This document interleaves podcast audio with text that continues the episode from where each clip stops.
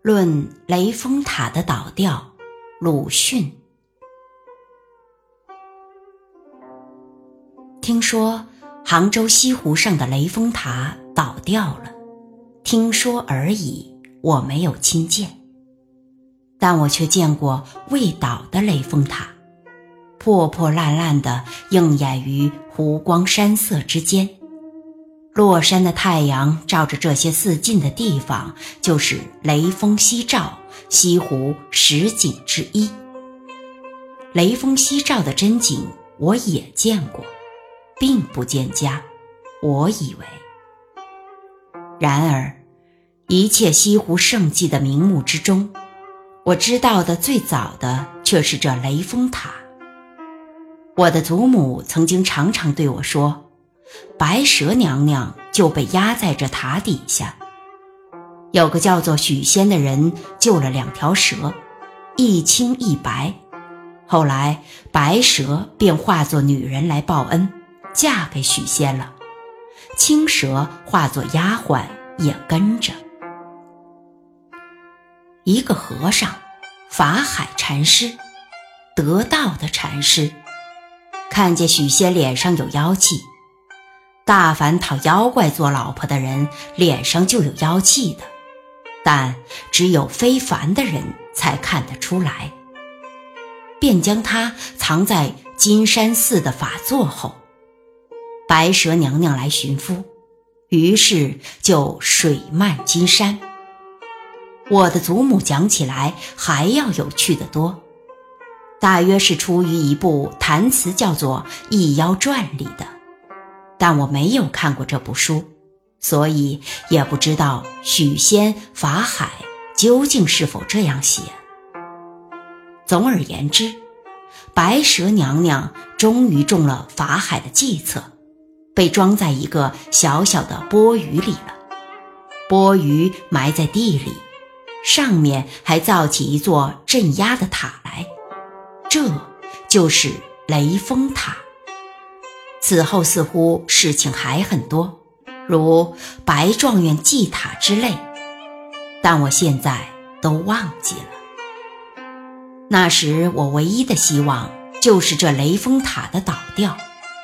后来我长大了，到杭州，看见这破破烂烂的塔，心里就不舒服。后来我看看书，说杭州人又叫这塔做宝书塔。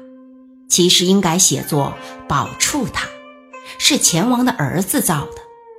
那么，里面当然没有白蛇娘娘了。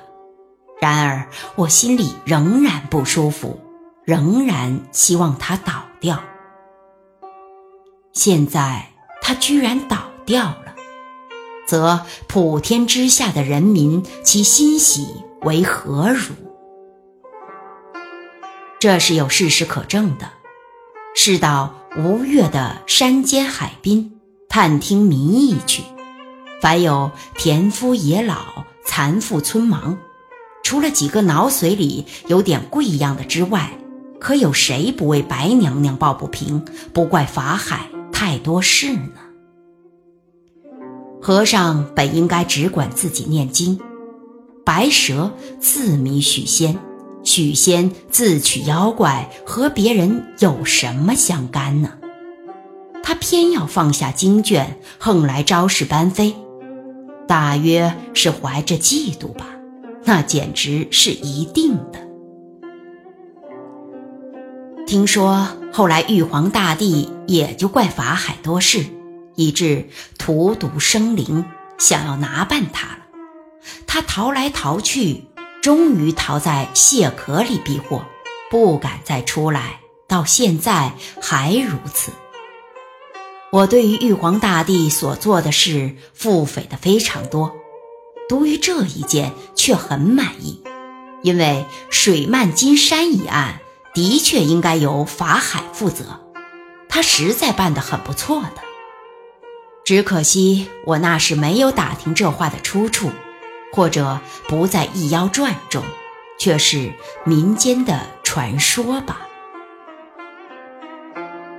秋高稻熟时节，吴越间所多的是螃蟹，煮到通红之后，无论取哪一只，揭开贝壳来，里面就有黄有膏；倘是瓷的，就有石榴籽一般鲜红的籽。先将这些吃完，即一定露出一个圆锥形的薄膜，再用小刀小心地沿着锥底切开，取出翻转，使里面向外。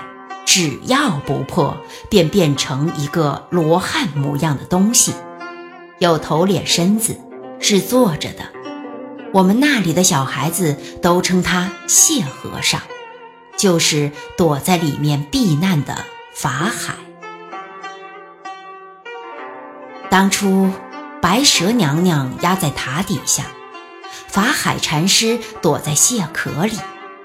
现在却只有这位老禅师独自静坐了，飞到螃蟹断种的那一天为止出不来。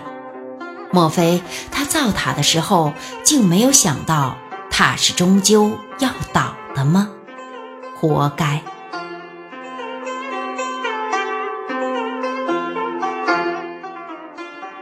本文最初发表时，篇末有作者的附记，说。这篇东西是一九二四年十月二十八日做的。今天孙福元来，我便将草稿给他看。他说：“雷峰塔并非就是宝处塔，那么大约是我记错的了。然而我却确乎早知道雷峰塔下并无白娘娘。现在既经先生指点，知道这一节并非得于所看之书。”则当时何以知之，也就莫名其妙矣。特此声明，并且更正。十一月三日，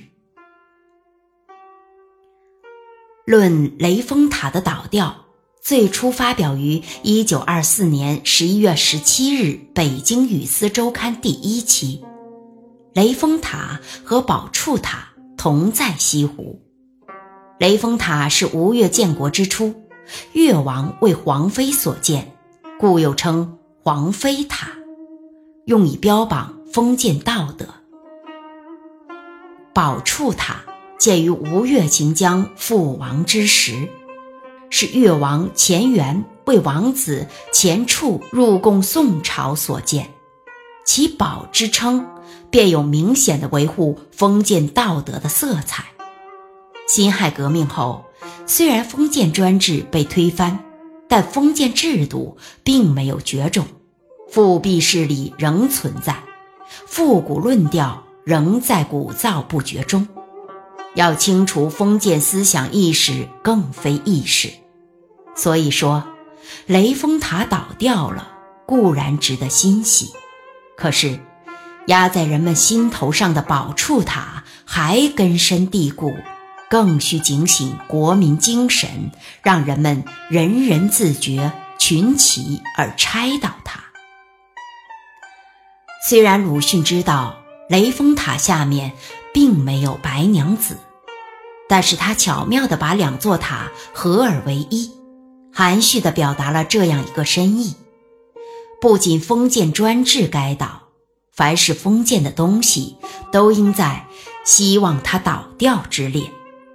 现在它居然倒掉了，则普天之下的人民其欣喜为何如？文章在运笔上非常随意，故事讲得很生动，如但我却见过未倒的雷峰塔，破破烂烂的映眼于湖光山色之间，落山的太阳照着这些似近的地方，就是。雷锋夕照，西湖十景之一。雷锋夕照的真景，我也见过，并不见佳。我以为，而议论更是精辟独到，在遣词造句上十分生动形象和准确，寓深刻思想于嬉笑怒骂之中，是一篇充满战斗力的檄文，又是一篇。难得的美文。